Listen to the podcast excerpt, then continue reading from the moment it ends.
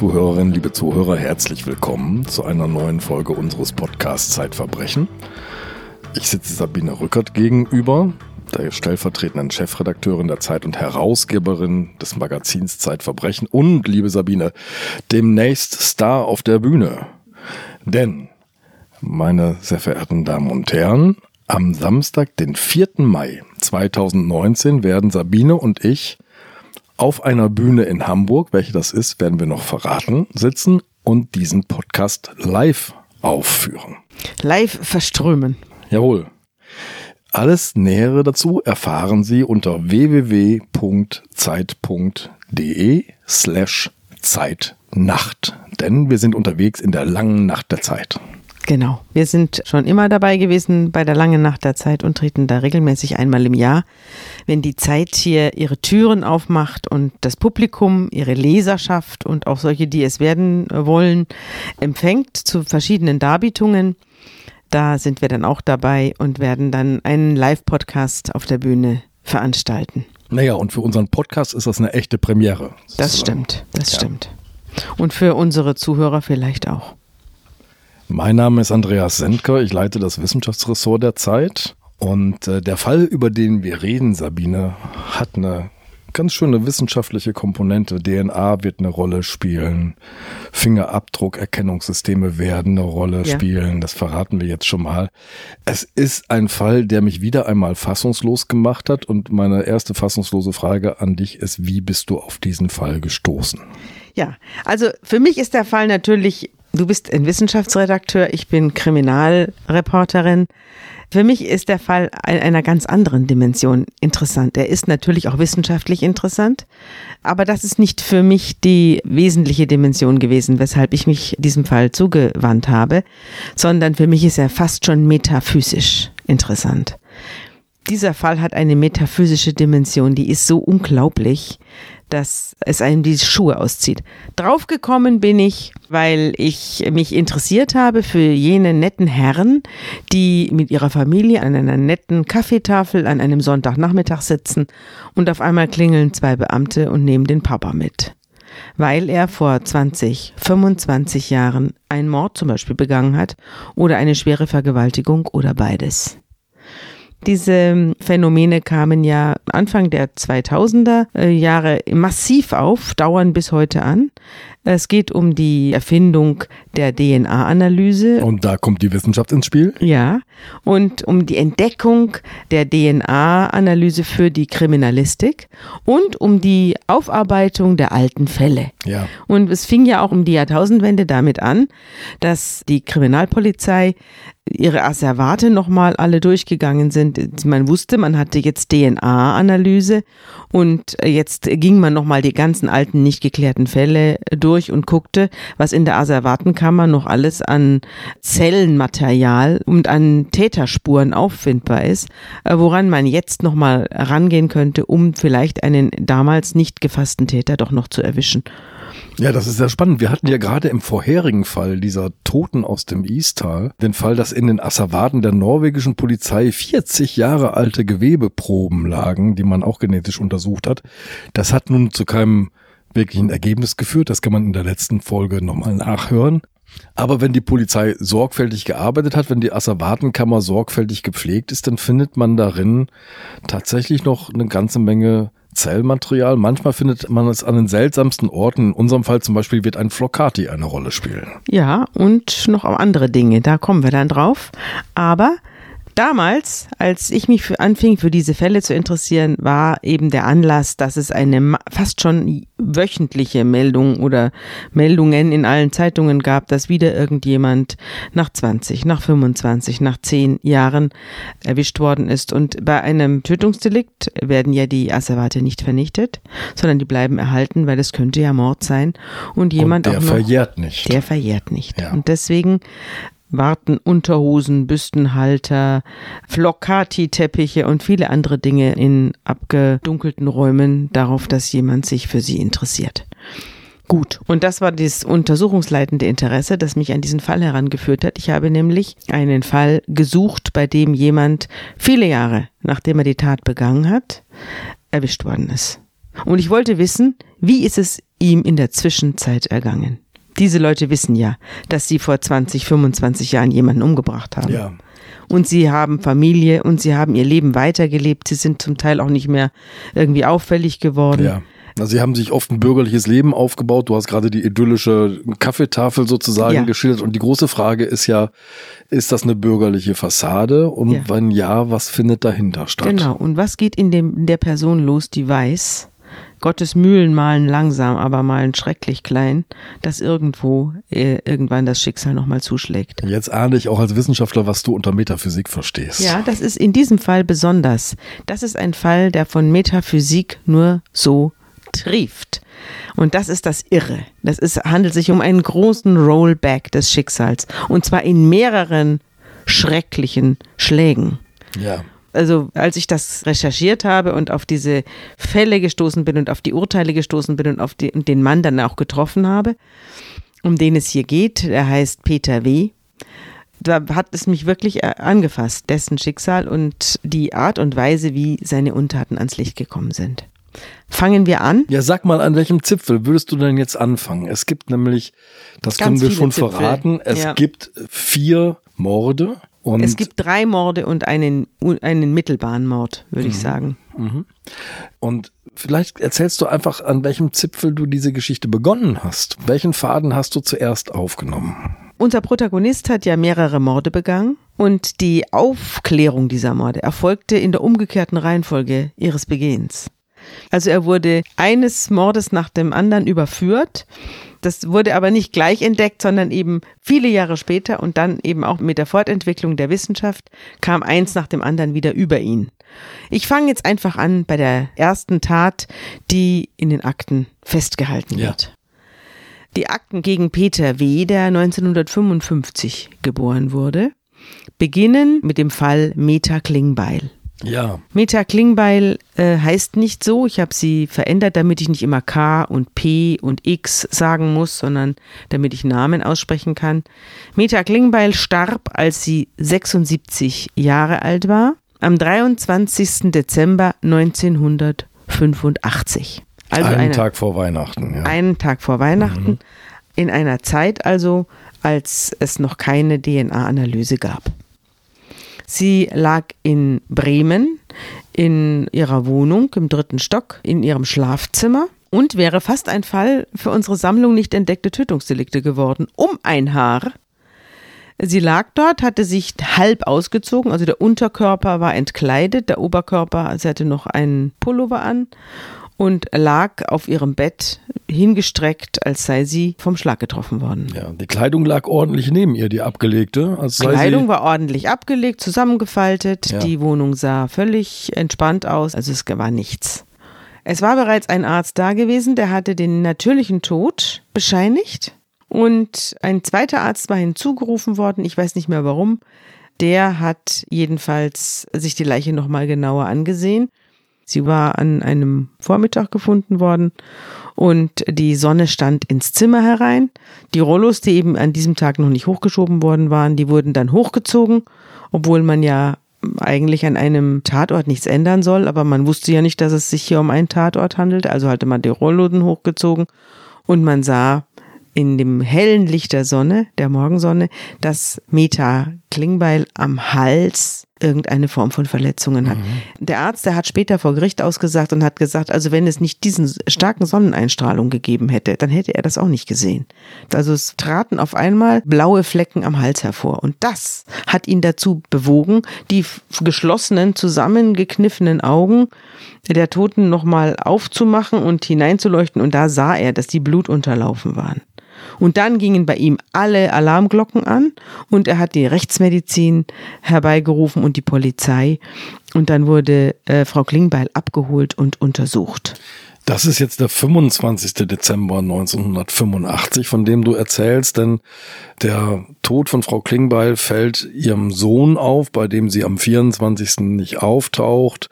Dann fragt er mal so nach und am 25. ist klar, es ist was passiert und man öffnet Ja, die man Wohnung. wollte gemeinsam Mittagessen. Man wollte gemeinsam am ersten Weihnachtsfeiertag ein großes Weihnachtsessen veranstalten. Der Sohn war am 23., also am Tag vor Heiligabend, da. Der war mit seiner Frau da gewesen und man hat äh, gemeinsam Kaffee getrunken. Um 15 Uhr ist er gekommen und ist bis um 8 Uhr abends geblieben. Und die Mutter Klingbeil hatte eben, also die alte Dame, hatte eben bei Otto Versand verschiedene Kleider für ihre Schwiegertochter bestellt und die hat sie anprobiert. Es war schon so wie heute, dass man Kleider bestellt und dann wieder zurückschickt, wenn sie nicht passen. Nur der Otto-Katalog wird nicht mehr gedruckt. Nee, der Otto-Katalog. Aber hier war es noch so, der Otto-Katalog lag auf dem Tisch und die junge Frau hat sich dann diese Kleider angezogen, hat sich eins ausgesucht und ging heim.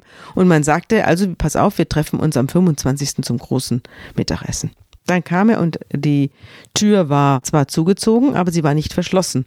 Und das hat ihn schon gewundert, denn seine Mutter war außerordentlich penibel, was die Verschlusssache ihrer Türen anging. Mhm. Die hat auch, wenn sie wusste, wer unten ist, sie trat dann, also wenn einer klingelte auf dem Balkon, schaute, wer unten ist und trotzdem hat sie immer noch die Kette innen vorgelegt gehabt. Ah, diese Sicherheitskette, mal, ja. Okay. Ja, eine mhm. Sicherheitskette und hat erst nochmal geguckt, ob es auch wirklich derjenige ist. Nur ein Spalt ist. geöffnet. Ja. ja. Auch wenn es die eigenen Kinder waren, die darauf, die darauf kommen wollten.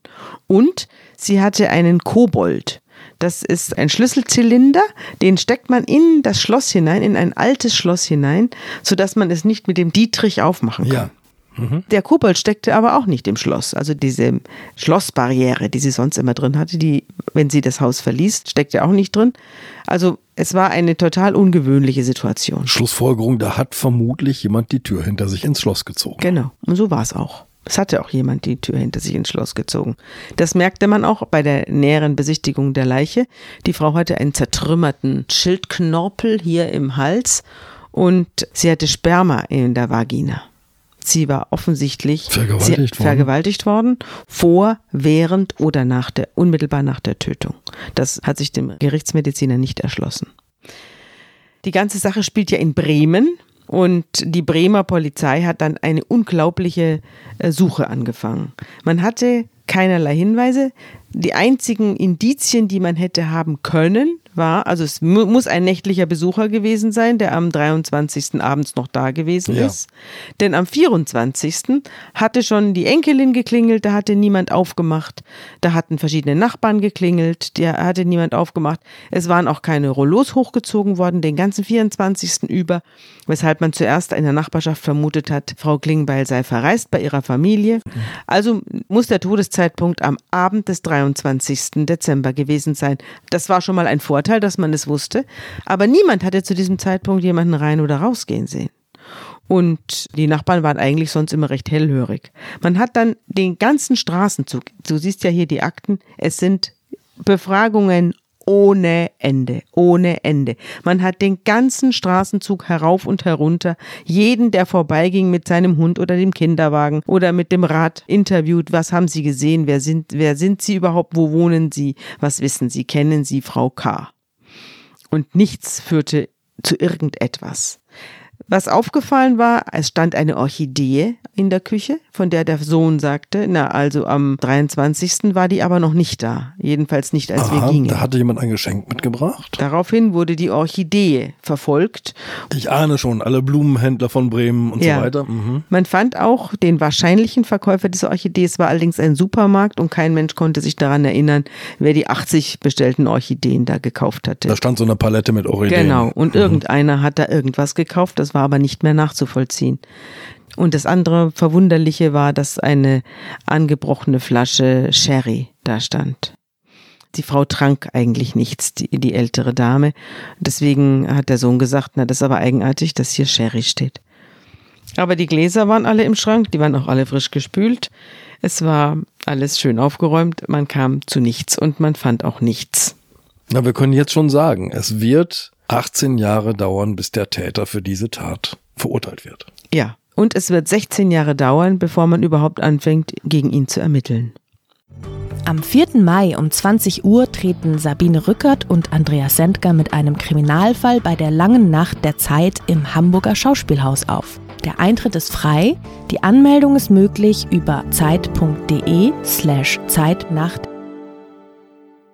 Es hat anderthalb Jahre vor dem Tod der Frau Klingbeil bereits eine Leiche gegeben in Bremen, bei der der Täter auch nicht ermittelt werden konnte. Es war ebenfalls eine alleinstehende Dame, die getötet worden war, eine Kirchenmusikerin, 36 Jahre alt. Dagmar Brauer Dagmar Brauer war eine Organistin, die am 28. Mai 1984 verstorben sein muss. Am 30. Mai 1984 war ein Sonntag und da erwartete sie der Pastor in der Kirche zum Orgel schlagen. Und die Organistin kam nicht. Und die Organistin kam nicht. Ja. Und daraufhin äh, rief der Pastor die Polizei und sagte, meine Organistin, die, die, lebt alleine, mir ist jetzt irgendwie nicht wohl, dass sie nicht da ist, die hat auch nicht angerufen und gar nichts. Gehen Sie doch der Sache mal nach. Und die Polizei hat dann die Wohnung geöffnet. Hier war ebenfalls eine relativ aufgeräumte Wohnung. Es war nichts durcheinander oder durchstöbert oder zerstört worden. Es deutete auch nichts auf einen Kampf hin, aber es lag auf dem Boden eine mit einer blauen Decke zugedeckte äh, junge Frau, die war splitternackt und war, ja, man wusste gar nicht genau, wodurch sie umgekommen war. Sie war nämlich gleichzeitig erwürgt und erstochen worden. Also sie hatte so starke Würgemale, dass das allein zum Tod hätte führen mhm. Können oder müssen. Und doch gab es zehn Stiche in Brust genau, und Herz. Es gab zehn Stiche mit einer 30 Zentimeter langen Klinge, waren die ausgeführt worden. Es gab ein Küchenmesser, das äh, lag noch da, das äh, diese Wunden zugefügt hatte, mit denen diese Wunden zugefügt worden waren. Und der Schlüsselbund fehlte. Das war übrigens bei Frau Klingbeil auch so. Auch da fehlte der Schlüsselbund mit ihren Hausschlüsseln und auch hier bei Frau Brauer war der Schlüsselbund ebenfalls abhanden gekommen. Und wieder setzt die Suche nach einem möglichen Täter ein. Wahrscheinlich ja. wieder nach ähnlichem Mechanismus. Man fragt die Nachbarn, was genau. habt ihr genau. gesehen? Man klappert und, die Straße ab. Und Frau Brauer war nicht nur eine Alleinstehende, sondern auch eine sehr zurückgezogene junge Dame, die hat äh, so gut wie keinen Kontakt zu Leuten gehabt und war hatte tausend Ängste und war eine Phobikerin hoch drei. Also sie hatte diverse Phobien gegen alles und jeden, vor allem aber gegen Gesellschaft und insbesondere gegen männliche Gesellschaft. Ja. Sie war also, ich weiß nicht, ob du den Film von Polanski Ekel kennst. Ja. Ja, so ähnlich. Also sie war eine Person, die Berührungen oder nahe sein oder solche Dinge absolut nicht ertragen konnte. Sie konnte körperliche Nähe, fand sie fürchterlich. Das wusste man. Sie hatte aber gerade äh, Hilfe gesucht und es deutete sich auch so ein bisschen an, dass sich das ändern sollte. Also sie hat ihr Alleinsein durchaus als Problem gesehen. Ja, sie war durch eine verschleppte Mittelohrentzündung schwerhörig. Ja. Das hat sicherlich auch dazu beigetragen. Ich habe ja auch in meinem Artikel damals ein Foto von ihr mit abgedruckt. Da hat man auch gesehen, dass sie vom Erscheinungsbild auch jemand war, der nicht darauf Wert gelegt hat, anderen zu gefallen. Also sie hatte eine, so eine Frisur aus irgendwelchen 50er Jahren. Dann hatte sie eine riesige Eulenbrille auf. Dann hatte sie eben eine sehr schroffe Art. Sie hat entweder gar nicht geantwortet, wenn man sie angesprochen hat. Sie hat nie gegrüßt und wurde auch sehr unangenehm, wenn man von ihr irgendwas wollte, was sie nicht wollte. Sie wurde dann schon laut und abweisend. Mhm. Darunter aber unter dieser ganzen Persönlichkeitsbeschaffenheit litt sie selbst. Und deswegen hatte sie schon viele Therapien gemacht, die alle sie nicht von ihrer Not befreien konnten. Und dann hatte sie ein, endlich einen Therapeuten gefunden, der eine spezielle Therapie angeboten hat, die sich mit den frühkindlichen Erlebnissen vor der Geburt äh, beschäftigt hat und der die Probleme des Menschen in der vorgeburtlichen Phase gesehen hat. Und diesen Therapeuten, von dem war sie sehr angetan und der sollte ihr jetzt aus dieser ganzen Krise heraushelfen. Und äh, sie hat ihm auch sehr viel geschrieben, mit wem sie Kontakt hat und äh, wer ihre Freunde sind. Der hat, sie hat ihm also einen, das war, der war in Köln, den konnte sie also nicht sehr oft aufsuchen. Sie selbst war ja in Bremen zu Hause und so war das ein sehr häufig ein schriftliches Behandlungsverhältnis. Mhm. Und er wusste aber sehr viel über sie. Man hat auch viel telefoniert. Und sie hat ihm eben berichtet, dass sie einen sehr viel älteren Freund hat, der homosexuell ist, also ihr in dieser Hinsicht nichts tut. Und äh, dass sie. Da sonst, ist sie geschützt quasi. Ja, mhm. und dass sie sonst sehr wenig Kontakte hat. Auf diesen Mann kann sie sich einlassen. Jetzt wird alles anders. Jetzt ja. wird sie ein neues Leben anfangen und jetzt will sie auch mal Kontakte zulassen.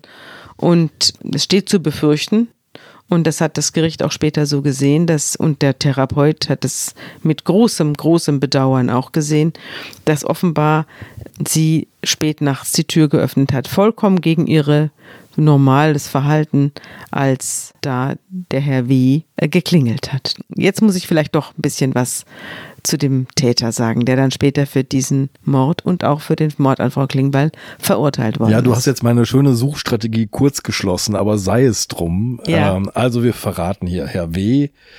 ist der Mörder von Dagmar Brauer. und von Meta Klingbeil. Und jetzt erzähle ich dir, wie es dazu kam. Und dann kommen wir zu den anderen beiden Taten, denn die erklären sich aus der Figur des Mörders heraus. Bitte, Sabine. Ja, also 16 Jahre später erklimmt die forensische Wissenschaft eine neue Stufe.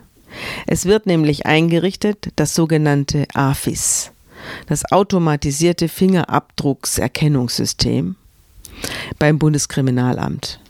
Und viele Tausende, Hunderttausende von Fingerabdrücken von Verdächtigen oder Verschwundenen, jedenfalls von Menschen, die in irgendeinem Zusammenhang mit einem Verbrechen stehen könnten und deren Fingerabdrücke äh, in den Speichern äh, der Polizeien, Landespolizeien und der, des Bundeskriminalamts ruhen, wurden auf einmal abgeglichen.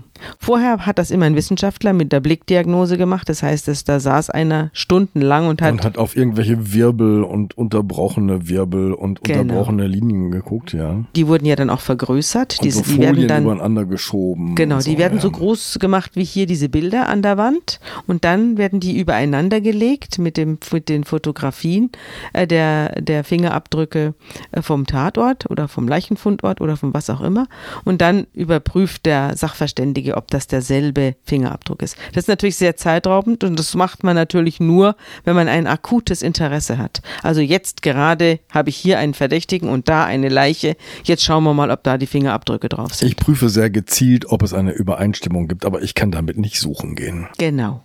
Jetzt aber wird das große Computersystem eingeweiht und der automatische Abgleich von Hunderttausenden von Fingerabdrücken, damals waren es 250 oder 300.000 Fingerabdrücke, ich weiß nicht, wie viel es heute sind, das war ja, der Artikel ist 2003 erschienen, du kannst dir ja vorstellen, wie das heute aussieht, in, auch was die Leistung dieser Rechner inzwischen hergibt. Also das wurde damals, kam das erst so in Gang und da wurden also massenhaft auf einmal Fingerabdrücke abgeglichen und es gab Treffer. Auf einmal meldete der Computer hier und da, die zwei passen zusammen. Ja. Hier und da, die zwei passen zusammen. Hier und da, die zwei passen zusammen. So war es auch hier. Eines Tages landete das computerbetriebene daktyloskopische System einen Treffer, der sagte, ja, in dem Zimmer der Kirchenmusikerin Frau Brauer wurde ein Daumenabdruck gefunden. Ja, an der Innenseite der Wohnungstür. Der gehört einem Verdächtigen, der heißt Peter W. Wie man an die Fingerabdrücke des Peter W. kam, das erzähle ich später. Da beginnt nämlich das große Rachesystem des Schicksals. Und dann wurde Peter W., naja, was heißt das nicht? Äh, Finger, Da- Daumenabdruck an der Innenseite der Haustür oder der Wohnungstür, was soll Naja. das schon bedeuten? Genau, ich gebe ein Paket bei dir ab, ähm, fass die Tür an und schon habe ich an der Innenseite deiner Wohnungstür einen Daumenabdruck hinterlassen. Genau, also es sagt eigentlich gar nichts. Als das AFIS-System den Peter W. enttarnte, war es 1995 und er war seit 1988 geschieden. Man befragte erstmal seine Frau, die Geschiedene. Äh, Wissen Sie eigentlich, was mit Ihrem Mann los war zu diesem Zeitpunkt? Kannte der eine Kirchenmusikerin? Dann sagte die Frau, nö, also mit der Kirche hat das nicht und der ist ja eigentlich Kfz-Mechaniker. Der hat damals bei Daimler gearbeitet, der hat in diesem Fließband diese großen Autodächer aufgesetzt. Im Daimlerwerk in Bremen. Genau. Und ähm, mit Kirchenmusik, das, nö, was soll der mit einer Kirchenmusikerin zu tun haben? Allerdings stellte man fest, dass dieser Peter W. in demselben Haus gewohnt hatte, in der die Kirchenmusikerin wohnte. Die Kirchenmusikerin hatte Mit seiner Frau zusammen. mit seiner Frau zusammen hatte man, die hatten oben in der Mansarde gewohnt, ich glaube im vierten Stock. Die Kirchenmusikerin, ich denke mal im zweiten. Also er musste an ihr vorbei, wenn der Aufzug kaputt war und er die Treppe nahm.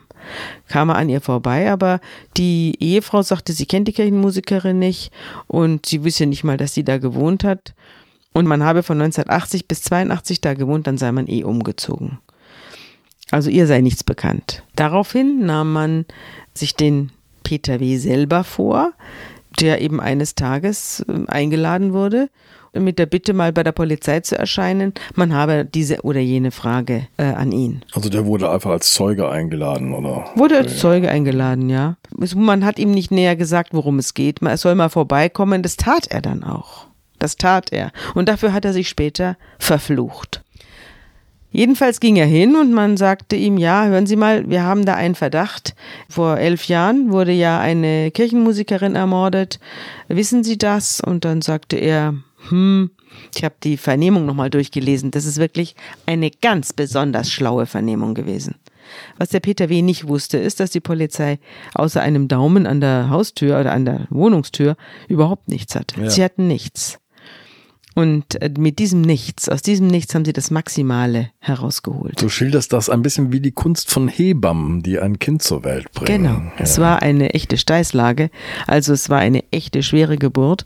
Aber die Vernehmung fing morgens um elf an und endete nachts um halb drei, glaube ich. Und bis dahin hatte man ihn in der Mangel. Und man fragte ihn dann erstmal, ja, kennen Sie die Kirchenmusikerin? Wir haben hier einen Verdacht gegen Sie. Sie sind ein Beschuldigter. Äh, wollen Sie mit uns reden? Und er natürlich, wie immer, vielleicht hat man ihm auch am Anfang gesagt, Sie sind ein Zeuge. Also so ganz klar wird das nicht aus den Akten, wie das mhm. da genau gelaufen ist.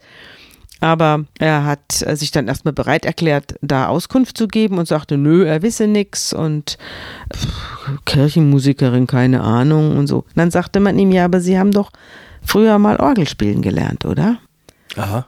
Ja, und dann sagte er, ja stimmt, ich habe Orgelspielen gelernt. Er hat in einem geschlossenen Kinderheim gelebt, für Jugendliche. Da kommen wir dann aber noch drauf. Ja. Und hatte dort von einem Pastor Unterricht bekommen im Orgelspiel. Und hatte Orgel gespielt und zwar ein Jahr lang oder anderthalb oder zwei und hat aber das Orgelspiel in einer solch unglaublichen Geschwindigkeit gelernt, dass er dann sich beim Konservatorium beworben hat und dort auch aufgenommen worden ist. Er hat es dann nicht angetrten. Um am Ende Ausbildung. am Band zu landen, wie du schon gesagt ja, hast. Ja, er hat dann lieber, weil er auch Geld sehen wollte und weil er aus sehr armen Verhältnissen kam, hat er dann lieber die Kfz-Ausbildung gemacht. Aber er hat immerhin es geschafft, innerhalb von zwei Jahren sich auf Konservatoriumsqualität hochzuspielen. Ja, ob das seine Frau wusste, weiß ich gar nicht. Die hat äh, jedenfalls davon keine größere Kenntnis mhm. gehabt oder hat es nicht wahrgenommen. Jedenfalls gab es diese Verbindung. Es gab jetzt schon zwei Verbindungen. Es gab einmal das gemeinsame Haus und es gab dieses gemeinsame Interesse am Orgelspiel. Und es gab den Fingerabdruck an der Wohnungstür. Nummer drei. Mhm. Und Frau Brauer hat ja eben auch die Orgel geliebt, weil sie aufgrund ihres Hörschadens, sie hatte eben diese verschleppte Innenohr- oder Mittelohrentzündung gehabt, die dann eben zu einer Schwerhörigkeit geführt hat. Das hat sie natürlich besonders an die Orgel gebunden, dieses, weil die Orgel hört auch der Schwerhörige. Dieses tosende, tobende Instrument, ja. Genau. Ja, und man sagte ihm, dass man einen Fingerabdruck gefunden habe. Ähm, wo sagte man nicht, man sagte, in der Wohnung sei ein Fingerabdruck. Mhm. Und dann sagte er, ach, die Brauer, die habe ich doch schon ewig gebumst. Was, wie? Ja, das sagte er. Mit diesen Worten. Wörtlich. Und dann waren die, die äh, Kriminalbeamten waren total erstaunt. Und dann erzählte er ihnen eben eine Geschichte, dass er eben Frau Brauer damals schon im, während er in dem Haus wohnte, habe er schon ein Verhältnis mit ihr angefangen und hat dann genau beschrieben, wie sie äh, sich da äh, treffen und wie sie miteinander ins Bett gehen und hat also die tollsten Geschichten erzählt von einer Frau, von der es immer nur hieß, sie lässt überhaupt niemanden an sich ran. Vor allem keinen Mann. Und die Beamten saßen da und haben sich das Ganze angehört und sie wussten, dass er lügt. Sie wussten, dass er lügt. Sie fragten sich nur, warum er lügt. Denn sie wussten, dass Frau Brauer Jungfrau war, als sie starb.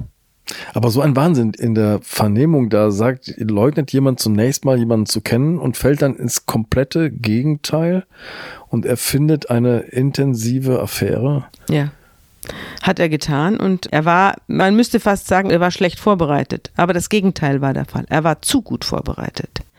Ich habe ihn ja dann später kennengelernt und habe ihn dann auch im Gefängnis besucht. Er ist ja dann wegen des Mordes an Frau Brauer verurteilt worden, weil man ihm zugute halten musste oder nicht ausschließen konnte, dass er stark betrunken war. Zu diesem Zeitpunkt hat man ihm dann eingeschränkte Steuerungsfähigkeit zuerkannt mhm. nach dem Paragraphen 21 Strafgesetzbuch und hat ihn dann nicht zu lebenslang verurteilt, sondern zu 14 Jahren Freiheitsstrafe.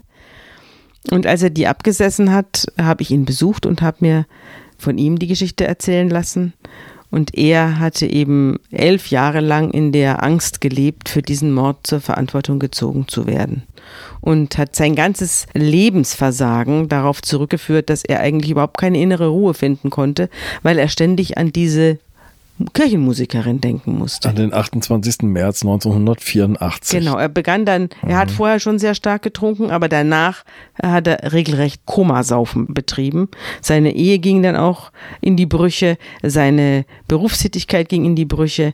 Bei Mercedes hat man ihm dann irgendwann gesagt, passen Sie mal auf, Sie haben ein echtes Alkoholproblem, ein richtiges dickes Alkoholproblem.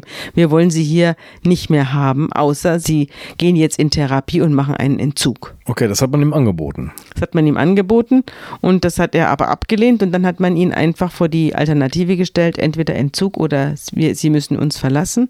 Und dann hat er vor lauter Angst dass er beim Entzug und der begleitenden Therapie die Wahrheit sagt. Sich verplappert. Ja. ja. Er sagt, was hat das für einen Sinn? Ich habe ein Alkoholproblem. Ich habe das Alkoholproblem, weil ich im Alkohol vergessen suche. Und wenn ich dann sage, warum ich vergessen suche, das muss ich ja sagen in so einer Therapie, dann ist mein Lebensgeheimnis raus. Nämlich, dass ich Frau Brauer ermordet habe. Und er hat Frau Brauer in jener Nacht angetrunken. Es war kurz vor dem 1. Mai. Da hatte er frei und zwar gab es einen Streik in diesem Werk und da ging niemand zur Arbeit und auch er hatte frei und hat dann eben den Tag damit hingebracht, dass er gezecht hat und seine Frau war gerade wieder ausgezogen. Er hatte eine sehr, sehr damals 1984 eine sehr, sehr unruhige Ehe. Und die Frau, es ging immer hin und her und hin und her. Und er hing sehr an dieser Frau, aber die Frau hatte langsam auch genug von ihm. Und er war eben allein und hat dann aus diesem Frust heraus äh, mit sich mit verschiedenen Kumpels betrunken, ist von einer Kneipe in die andere gezogen, hat überall hier ein Bier und da ein Bier und noch fünf Bier und dann hat er, wollte er eigentlich zu einem Freund fahren und hat aber dann, wie durch Zauberhand, so beschreibt er es jedenfalls, die Trambahn genommen. Bremen hat ja ein sehr ausgedehntes Trambahnnetz. Die Trambahn genommen zu dieser Frau und klingelte nachts um zehn bei ihr.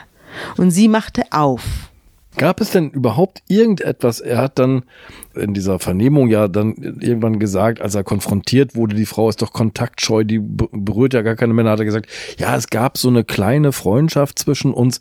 Gab es denn überhaupt vorher irgend sowas das, wie eine also es muss, das muss es gegeben haben, denn sie machte auf. Ja. Sie hätte nicht nachts um zehn aufgemacht für einen Betrunkenen, der an ihrer Tür klingelt. Das wäre aber aus, das hat das Gericht ausgeschlossen.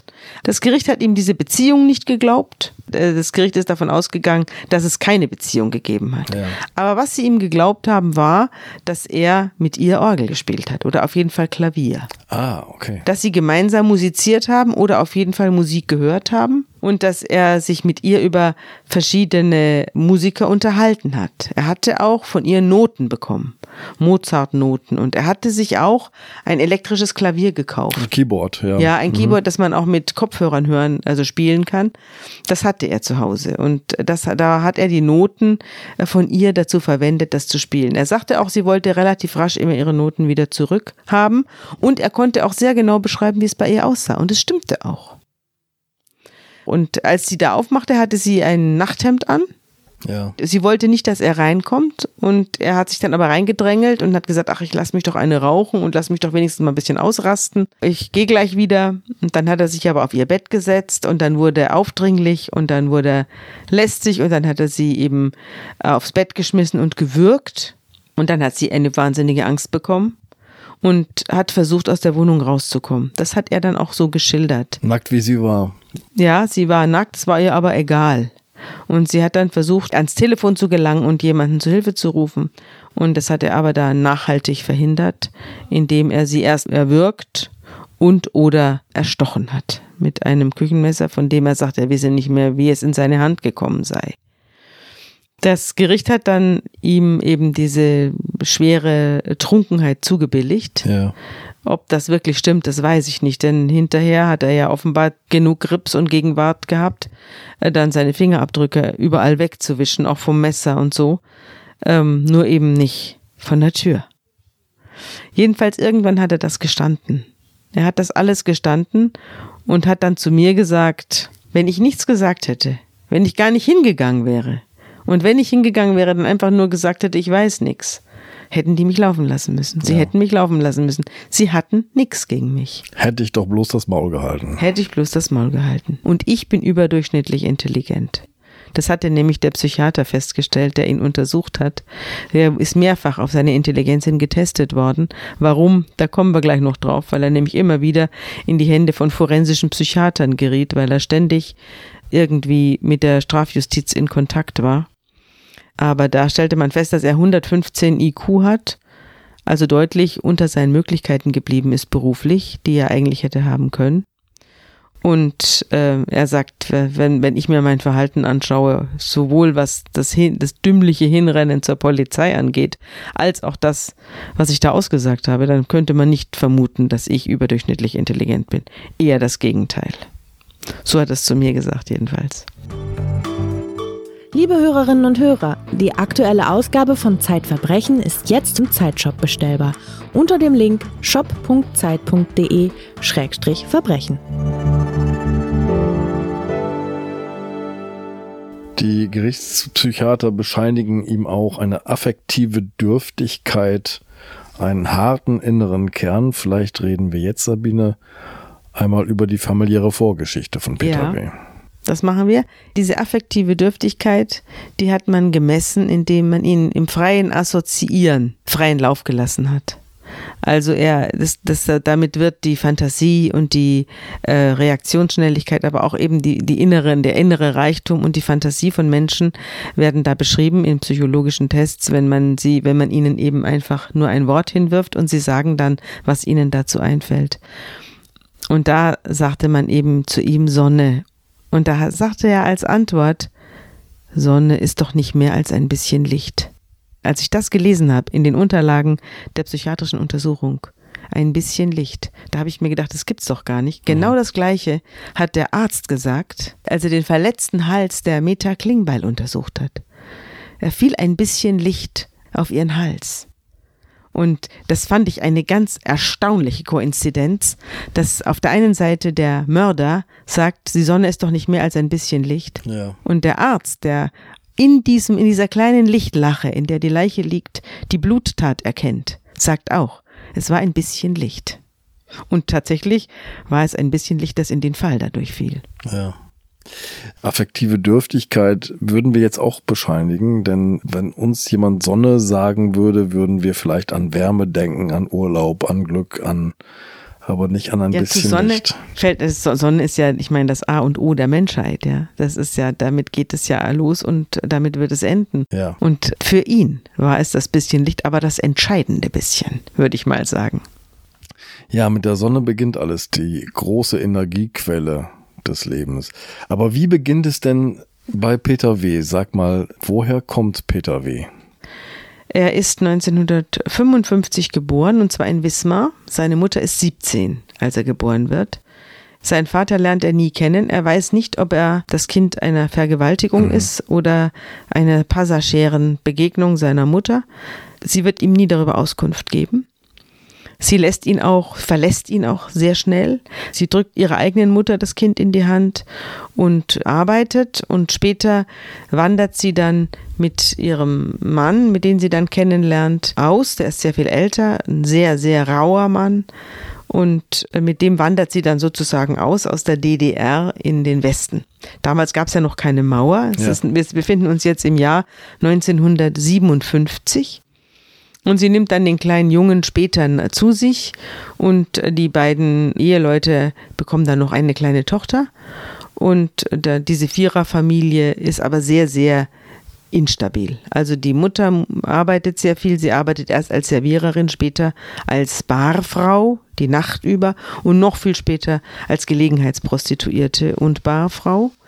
Der Ehemann ist, glaube ich, Kraftfahrer oder ist sowas ähnliches. Also hat auch mehrere Berufe gleichzeitig oder nacheinander und tritt im Leben des kleinen Peter vor allem dadurch auf, dass er extrem aggressiv ist und seinen ganzen Frust, auch den wachsenden Frust über die Mutter, die immer länger wegbleibt, erst eine Nacht, dann zwei und am Schluss Wochen, lässt er eben an diesem Kind aus. Und er, er behandelt ihn sehr grausam, sperrt ihn in den Keller ein und weckt ihn nachts, um ihn zu verdreschen.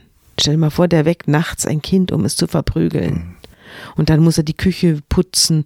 Das ist immer wieder dasselbe Muster bei diesen Haustyrannen, dass sie eben sich die Kinder vornehmen und die dann quälen und ihre Macht da ausleben und ein unglaubliches Unglück anrichten ähm, in, in solchen Kinderbiografien. Das, das haben wir ja in diesem Podcast jetzt schon relativ oft gehabt. Das ist immer dasselbe Muster.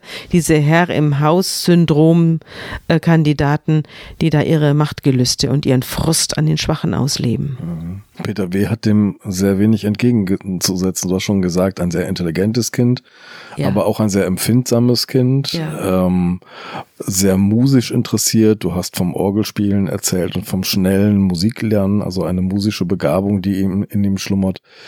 Entkommt er dem Vater dann irgendwann? Naja, er, er entkommt ihm erst, als er 13 Jahre alt ist.